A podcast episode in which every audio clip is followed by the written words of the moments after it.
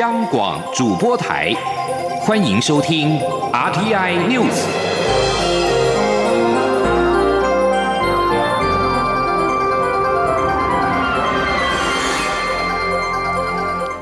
各位好，欢迎收听这节央广主播台提供给您的 RTI News，我是陈子华。国发会在今天公布的三月景气灯号继续亮出了代表景气热络的红灯，分数维持在四十分，而其中股价指数变动率比去年同期增加了将近百分之六十。国发会表示，尽管部分的公司有基本面的支撑，但是还要提醒投资人一定要谨慎。记者杨文军的报道。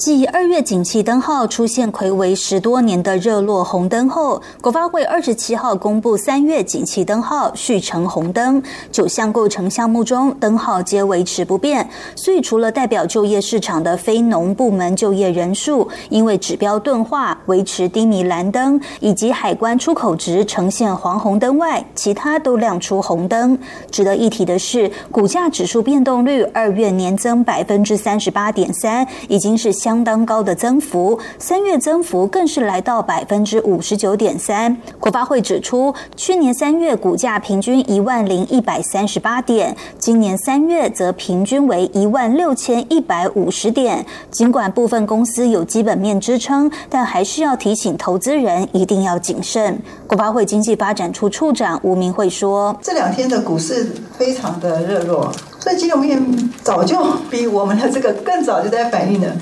所以金融面很热络啊，热络大家都知道，是热络之后，大家会担心的是热络产生的风险存不存在，或者说我们常常看到新闻，不管是那个监管会，还有其他，都会提醒投资人，你一定要谨慎，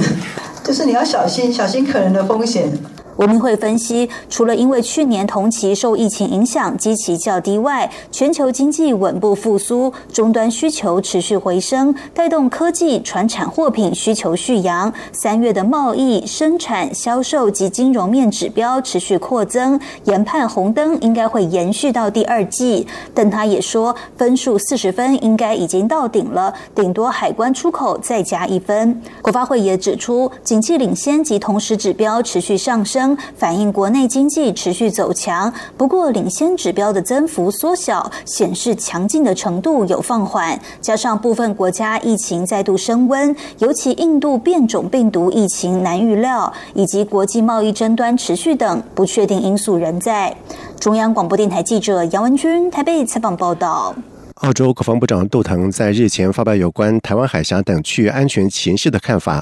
外交部发言人欧江安在今天表示，澳洲是我国在印太区域的重要的朋友，以及自由民主理念相近的伙伴。对于澳洲常年支持台湾表示感谢。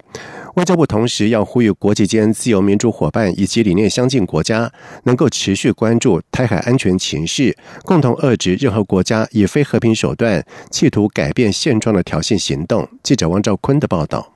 澳洲国防部长杜腾日前接受媒体专访时，针对区域安全情势表示，台海爆发军事冲突的可能性不应被低估，澳洲已对相关可能性做好准备。外交部发言人欧江安回应指出。已注意到杜腾的看法，这是继澳洲国防军司令坎伯尔明确指出台海两岸问题应透过对话和平解决，各国应合作避免冲突发生后，又有澳洲高层政府官员公开表达澳洲政府对目前台海情势的关切。欧江安指出，我方新建近来有多位国际领袖与高层官员更加重视台海情势与区域安全。严正关切任何破坏台海和平与稳定的挑衅行动。他说：“台湾呢，我们会除了持续的积极提升呃我国的一个安全防卫能力之外，同时呢，我们也呼吁国际间自由民主的伙伴，还有理念相近的国家，可以持续的来关注台海的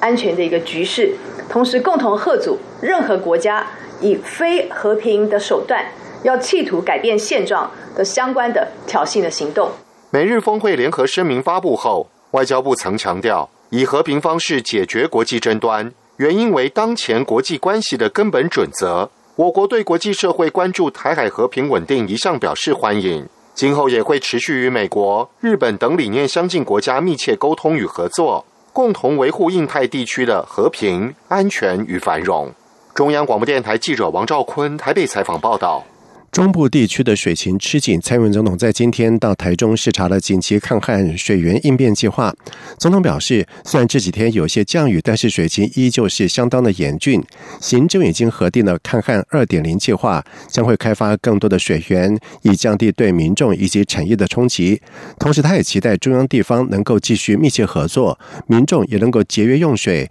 共同度过这场百年罕见的大旱。记者欧阳梦平的报道。旱象严峻，台中及苗栗地区持续公五停二的分区限水措施。行政院则核定了抗旱二点零计划，包括强化区域调度、浮流水开发、净水厂周边水源利用、台中紧急海淡。增设净水处理设备以及建筑工地地下水利用等。蔡英文总统二十七号特地到台中视察紧急抗旱水源应变计划。总统在听取水利署的简报后表示，抗旱二点零计划已经进入最关键时刻，现阶段抗旱的重心放在中部，尤其是台中地区。政府正努力开发更多水源，包括浮流水、开凿水井、建筑工地的地下水，都透过移动式的净水设备做充分。的利用种种作为，就是希望能够降低对市民以及产业的冲击。他说：“台中地区呢，已经进入分区供水，这是为了要避免未来无水可用，不得已的决定啊。那水利署的统计呢，目前我们供五停二的节水率啊，都有达到百分之十五的目标，但因此呢，造成的生活的不便，我也要请我们台中。”地区的这个市民朋友能够体谅哦。总统感谢台中市政府提供具体协助，让经济部能够在最短时间内拓展紧急水源，也感谢水利同仁持续努力找寻抗旱水源，国军协助分区供水以及水库清淤，防汛护水志工在取水站协助引导，以及民众共同响应节约用水。他指出，虽然这几天有些降雨，但后续水情依旧非常严峻，必须严肃应应。他呼吁所有国人配合政府的抗旱节水。措施一起落实节约用水，只有全民一心，才能共同度过这场百年罕见的大旱难关。陪同的经济部长王美花则表示，目前所有设备几乎二十四小时赶工，进度超前。中部的增水量已经达到二十四万吨，可以大幅减缓水库出水。他希望在雨季来临前能够维持目前的公五停二，不会有进一步的措施。也请台中市民共体时间。中央广播电台记者欧阳梦平采访报道。中央流行疫情指挥中心在今天公布了国内新增五例的境外移入 COVID-19 的病例，分别是从加拿大以及菲律宾入境。而针对华航机师染疫案，疫情指挥中心扩大裁减一千多名的华航机师，而目前检出六名的机师血清抗体阳性，其中三人未曾确诊。对此，指挥官陈时中在今天表示，将会进一步裁减同住的家人，并且调阅飞航记录，以厘清传播链。记者刘炳熙的报道。华航机师染疫案在扩大，疫情指挥中心指挥官陈时中二十七号下午公布，继在澳洲确诊的华航印尼籍机师的儿子日前确诊，该名机师的妻子也在二十七号确诊，列为本土病例。至于该名机师的女儿，目前两度裁检都是阴性，将延长居家隔离到五月十号。至今国内已经有八名华航货机机师、两名机师家属染疫。指挥中心也启动华航机师裁剪专案，针对一千两百七十九名机师进行核酸跟血清抗体裁剪。截至目前，已裁减近千人，共有六人验出阳性，其中三名是过去已经公布的确诊个案，另外三人的核酸检测都是阴性，但血清抗体都呈现 IgM 阴性、IgG 阳性，也就是代表感染已久。陈时中指出，针对 PCR 阴性、血清抗体阳性者，指挥中心不会做近期的疫调，但会裁剪同住家人，并调阅过去的飞行记录，串联长期的资料，希望进一步厘清传播途径。而就目前看来，尚未看到向社区传播的情形发生。那验 PCR，那当然是要找出有可能现在在哦已经被感染的人。那另外一个验这个血清，哈，那是要来厘清是不是有可能的一个传播的路径。好，所以有一些个案出来，我们当然会把这些有这个血，就是说 PCR 是阴性，那血清里面的 IgG 是阳性的，好，我们会回溯他以前有任何的一个相关的机组，哈的人员，我们都还会再去看。好，那看看会不会含在我们这一次里面，要把这个关联性把它找出来。那另外同住的家人，我们也会去验。指挥中心医疗应变组副组长罗义军指出，经基因定序，按一零七八、一零七九、一零九零、一零九一、一零九二感染的都是英国变异株，五个人的 S 蛋白序列都相同，不排除是同一起事件，但还需要后续详细疫调，进一步调查其中的关联性。对于机组员在外站是否有落实防疫规定，陈时中表示，外站的管理单位是航空公司，指挥中心不会检视每个外站，但已请航空公司提出报告，也希望能够调阅相关录影带，等到所有机师裁剪完毕后，会一并检讨，作为判断感染途径之用。央广记者刘聘熙在台北的采访报道。而另外一方面，自费疫苗从上个月的二十一号开放接种以来，短短一个礼拜，一万剂已经就要打完。由于公费接种数量没有明显的提升，也因此陈时中在今天宣布，再释出一万剂自费疫苗给有需要的民众，也会演绎扩大自费接种的据点。在外电消息方面，法新社报道指出，律师表示，缅甸军事执政团再度延后对遭到罢黜民选领袖翁山苏基的审判。翁山苏基遭到拘押已经十二个星期，律师团正在积极争取探视他的权利。缅甸军方在二月一号发动了政变，推翻翁山苏基领导的民选政府，从此陷入动乱。大批的缅甸人民走上了街头抗议军事政变，安全部队则以暴力手段血腥镇压。翁山苏基遭到软。禁军方指控他六项罪名，包括违反进出口法、通讯法、国家机密、意图煽动群众乱以及违反天灾管理法。翁山书记的律师。明明所表示，翁山苏基案件审判再度延后到五月一五月十号，而翁山苏基被拘押已经十二个礼拜。明明所表示，律师到现在无法获准跟翁山苏基会面，这是律师团所遭遇的重重阻碍之一。他并且指出，对于审判一再延宕，翁山苏基感到挫折。日本外务大臣茂木敏充在今天在内阁会议报告二零二一年。版的外交蓝皮书，而其中包括了主张拥有独岛（日本称之为主岛）的主权。而对此，韩国外交部发言人表示强烈抗议，敦促日方立即撤回相关的表述。韩联社报道说，韩国外交部以发言人的名义发表评论称，无论从历史、地理或者是国际法上，独岛毋庸置疑都是韩国固有的领土。同时，评论还指出，日本政府透过发布外交蓝皮书主张独岛主权依据毫无。异议，韩方就此提出严正的抗议，敦促日方立即撤回相关的表述，并且重申将采取果断措施，严厉应对日方对于独岛的任何的挑衅。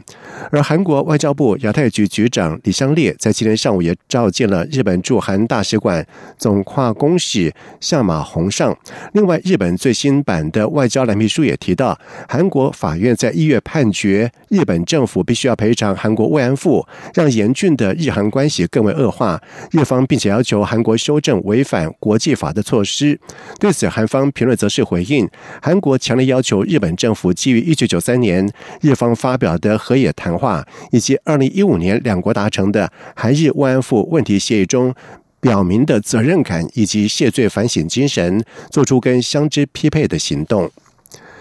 总部设在纽约的人权观察组织在今天在一份报告当中，指以色列对巴勒斯坦人以及国内的阿拉伯主义寻求维持犹太人的主宰地位，犯下了种族隔离罪。以色列则是抨击人权观察的说法是荒谬跟错误，并且指控人权观察长期以来一贯宣扬反以色列的议题。以色列目前正在遭到海牙国际刑事法院对于战争罪行指控的调查。人权观察认为，国际刑事法院也应该针对以色列确实涉及的种族隔离以及破坏等罪行，另外立案展开调查。人权观察在今天发表的一份两百一十三页的研究报告，指以色列政府是控制约旦河以及地中海之间区域的主要的单一机构，并且指以色列利用政府强大的采购计划以及公职人员的行政权力，据此迫害巴勒斯坦人，并且犯下种族的隔离罪。以上新闻由陈子华编辑播报，这里是中央广播电台台湾之音。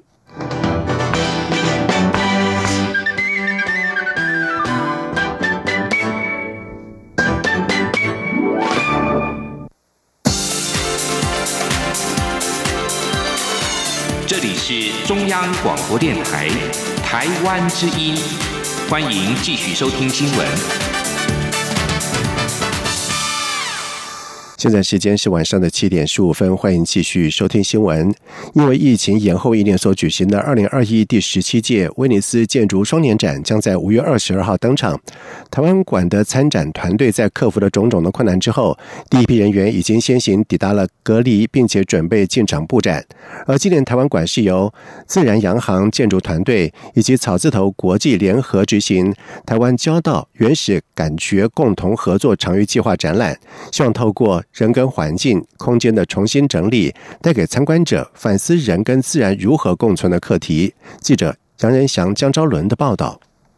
由国美馆举办的第十七届威尼斯建筑双年展台湾馆，二十七号举行行前记者会。今年台湾馆由自然洋行建筑团队提出的“台湾郊游原始感觉共同合作场域计划”作为策展主题，由自然洋行团队主持人曾志伟与草字头国际策展创办人黄伟伦担任策展人。展出内容包含自然洋行建筑团队这几年在台湾各地与其他地方策划的独立实验作品集结，呈现不同的人文环境条件、产业空间使用模式。同时搭配秘鲁籍与日本影像导演拍摄的台湾概念影像，带领观者借由无感体验，在家乡土地上郊游，跟着策展团队一起探索建筑、环境与人共同生活的方法。呼应大会主题，我们将如何共同生活？策展人曾志伟说：“其实有比较多的部分还是在一个很根本心人类心理的问题。然后，嗯，他所散播的这几个地点虽然。”不一定都是在台湾，可是它可以呈现出来的一个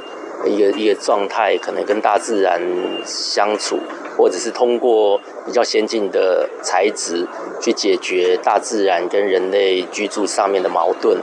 那这个部分，我想也是或 或者也是一个全全体人类可以一起合作或一起去探讨的一个议题。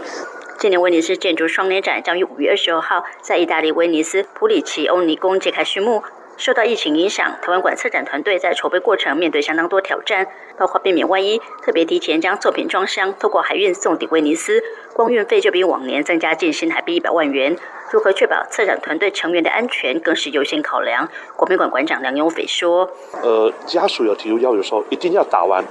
疫苗之后才要过去，那我们觉得他们的要求合理，所以我们透过文化部跟卫福部呢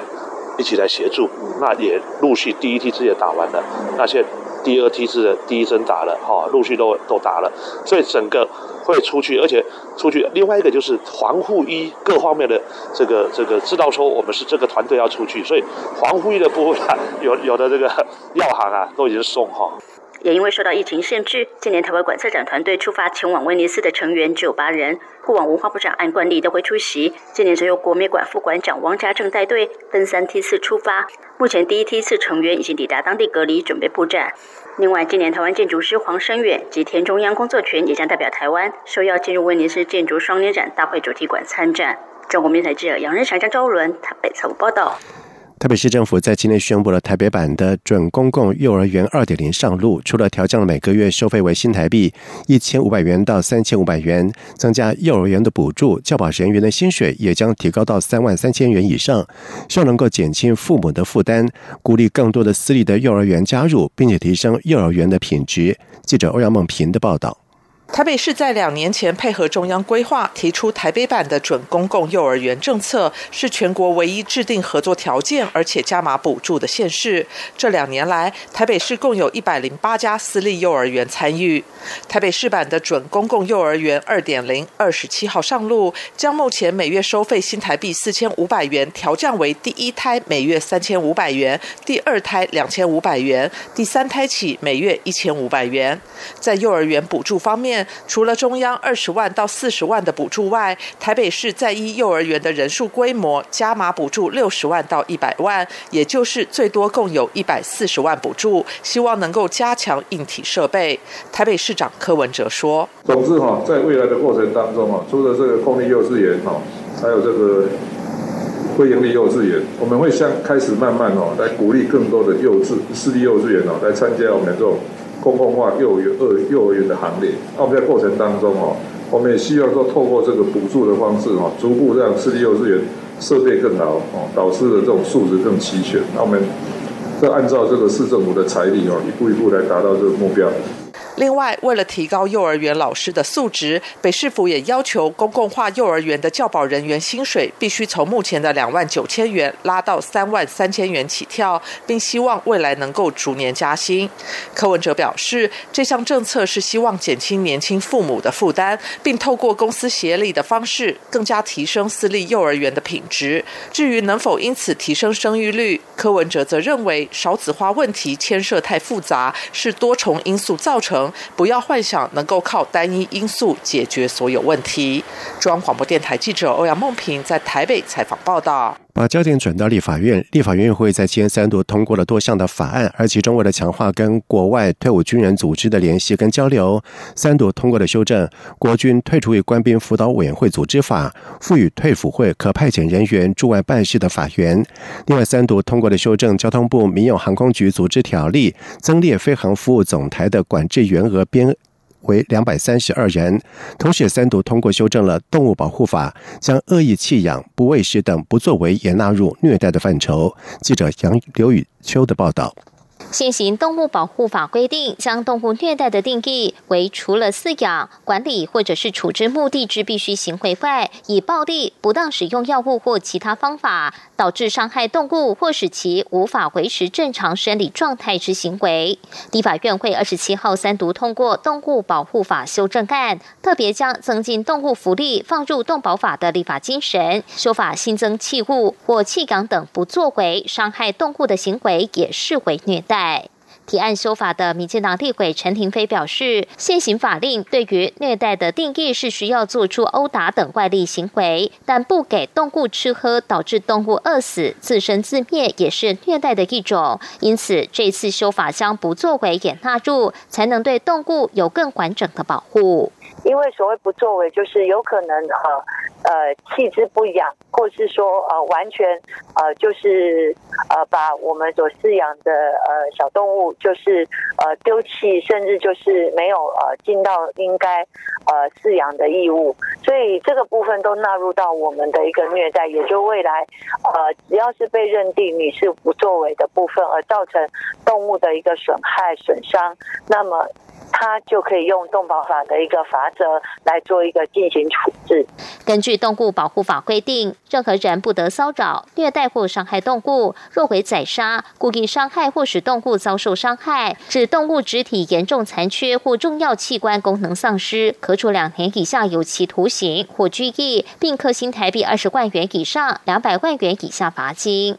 同时，现行动物保护法第十四条之一规定，捕捉动物非经主管机关。许可不得使用爆裂物、毒物、电器、腐蚀性物质、麻醉枪以外之其他种类枪械、兽夹以及其他经主管机关公告禁止之方法捕捉动物。这次修法将非经主管机关许可的字样删除，未来捕捉动物时均不得使用前述方式，也就是全面禁用兽夹。另外，现行动物保护法规定，直辖市、县市主管机关应定期查核以及评鉴宠物繁殖场、宠物买卖或寄养业者，其查核及评鉴之办法由中央主管机关定之。这次修法也明定，查核报告应定期公开。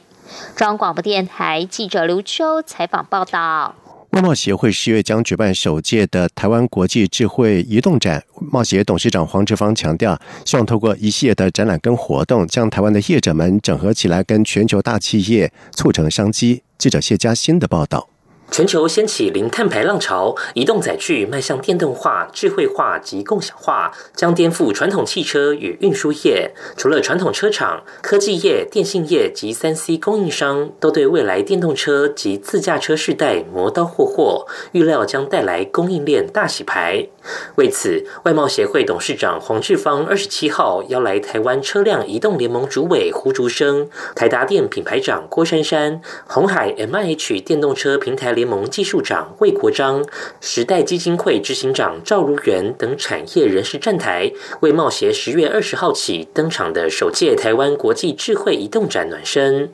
黄志芳强调，此次展览是全球罕见针对电动车、自驾车为核心的国际展览，规划五大主轴，展示台湾在电能驱动、智慧驾驭、联网科技、人车互动及共享服务等最新解决方案，呈现电动车与自驾车生态系，包括红海 M H、台达电等指标企业都确定参展，希望帮台湾业者抢食电动车、自驾车将来破兆美元的市场大饼，并。掌握产业话语权，他说：“未来电动车大爆发的时代，台湾要扮演什么样的角色？特别是我们的资通讯、车电、半导体的强项，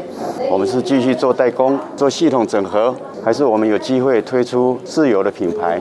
我们就希望让。”台湾的业者整合起来，跟全球的大的企业互动，从这里面找出台湾最大的优势所在。我们要扮演什么角色？一定要扮演关键角色。那如何扮演？这就是办这个活动最重要的目的。而在稍后座谈时，与会产业人士多认为，电动车普及的时代将比预期来得早。台湾车辆移动联盟主委胡竹生指出，台湾去年电动车销量逆势成长，而有外媒分析，二零三五到二零四零年，电动车及燃油车销量将达到黄金交叉。但以当前各国政府都力推电动车补贴、广布充电基础建设下，电动车普及的速度势必会更快。中央广播电台记者谢嘉欣采访报道。接下来进行今天的前进新南向。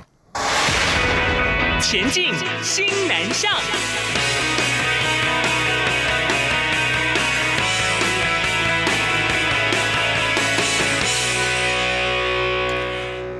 东南亚学华语的热潮不会因为疫情而衰退。复光大学在日前在菲律宾为上班族开办了线上华语课程，有些学员就在下班之后赶在宵禁之前回家的公车上，透过视讯跟老师互动练习说华语，学习力是相当的高昂。记者陈国维的报道。佛光大学南向办公室获得教育部年度计划案补助，原本要到菲律宾和缅甸展开海外拓点行销，但都因疫情而无法成行。佛光大学南向办公室主任陈尚茂说：“带我们佛大的老师过去那边，也让他们了解一下台湾的高教体系的老师的教学啊，大概是怎么样。那后来因为疫情的关系，没办法。”陈胜茂表示，东南亚国家对中华文化很感兴趣。佛光大学以往曾在当地举办书法、围棋、华语等文化学习课程，所以这次就透过在菲律宾的合作单位，以佛光大学之名开办两期食堂的线上华语课程，约有七十名上班族参加。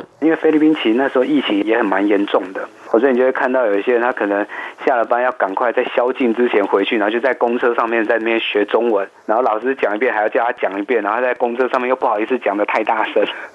就很有意思，但是你可以感受出来，他们其实对学华语是有这样的一个动力的。在缅甸部分，陈尚茂提到，校长杨朝祥曾率团到缅甸华校参访，了解当地学校资源有限，所以决定发起募书行动，借由行动图书馆云水书车寄给缅甸十几所华校共二十箱一千多本书籍以及一些文具，另外也送了两箱上百本书给菲律宾光明大学，期盼在疫情期间给师生们带来更多。温暖。中央广播电台记者陈国伟台北采访报道。二零二一新加坡华语电影即将在三十号登场，这是疫情以来第二度的举办的活动，在线上跟实体双轨进行。其中导演第一次特别单元将聚焦在陈宇勋等三位台湾资深导演的首部的长片作品。而新加坡华语电影节是由新加坡电影协会、新药社科大学联合主办，将在四月三十号到五月九号举行，放映来自于台湾、马来西亚等地的二十四部的长片跟二十一部的短片。同时，今年还规划了导演第一次的特别单元，聚焦三位一九六零年代出生的台湾导演跟他们的首部长片作品，包括有陈玉勋的《热带鱼》、萧亚全的《命带追逐》以及江秀琼的《乘着光影旅行》。而除了放映电影之外，也将在五月九号的时候举办线上讲座，并且邀请三位导演来讨论他们那个世代的导演的特质跟影片，并且分享拍摄首部电影的甘苦谈。以上新闻由陈子华编辑播报，这里是中央广播电台台湾之音。